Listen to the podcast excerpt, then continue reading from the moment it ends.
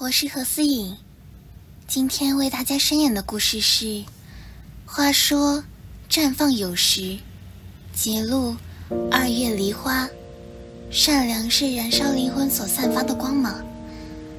末夏的下午，我和友人步伐轻快地走往学校附近的巴士站，一向文静话少的友人一反常态，兴奋地说着今天的趣事。很快的，我们走到巴士站前的一条马路，马路对面的景象吸引了我的眼球，我耳边再也听不进有人的琐事，定睛细看对面的事态。在马路对面的巴士站，停靠的二十七号巴士正在上课，离他不远处，有位老人家正在吃力地拖着买菜用的小车追巴士。老态龙钟的他，顶着一头白，毒日之下已经步履维艰。沉重的手拉车更成为了他的负担，拖慢着他的速度。弓着背的他，试图以双手的力气拖动装满送菜的小车，但仍步伐缓慢。他勉强环抱起小车，就要向前冲，没跑的几步，伯伯一不小心被自己绊倒。整个人向前扑倒，散得满地送菜，很是狼狈。其中一个小番茄滚啊滚，滚到巴士站里，在低头划手机的西装客脚下。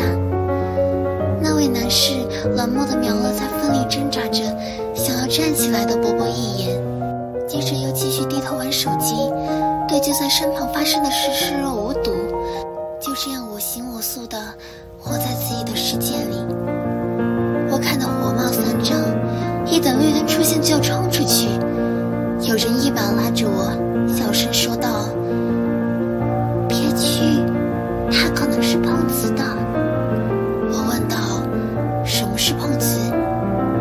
是那些故意伤害自己，以讹诈取利、骗好心人。眼看绿灯已经一闪一闪，我赶快挣开他的手，冲过马路扶起伯伯。替他收拾好散落四处的送菜，装进小车里。伯伯连声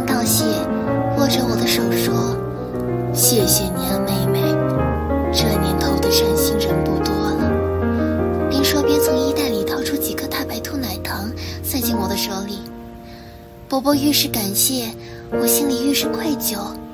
毕竟这举手之劳，实在不算的是什么，让这理所应当的事情。变得如此稀罕的人是谁呢？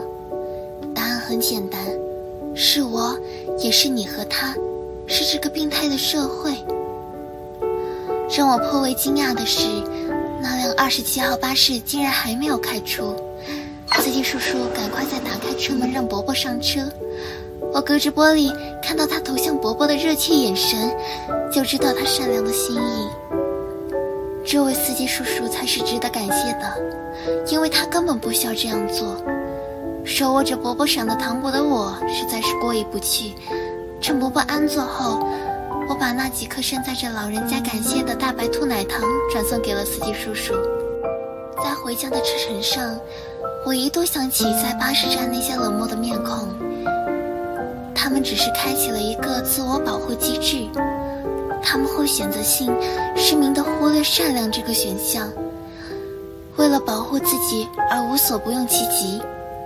他们把所有有机会损己的事排除在外，但是他们同时也把善良阻隔了在外。可能有人会说，善良是愚蠢软弱的行为，但很讽刺的，世界，真正需要一些笨人，义无反顾地善良下去。善良的人像梨花，似蜡烛如太阳，是世间的所有美好。因为世界荒凉，所以他努力去善良；因为人心不完美，所以他致力于善良；因为相信善良的力量，所以他坚持善良。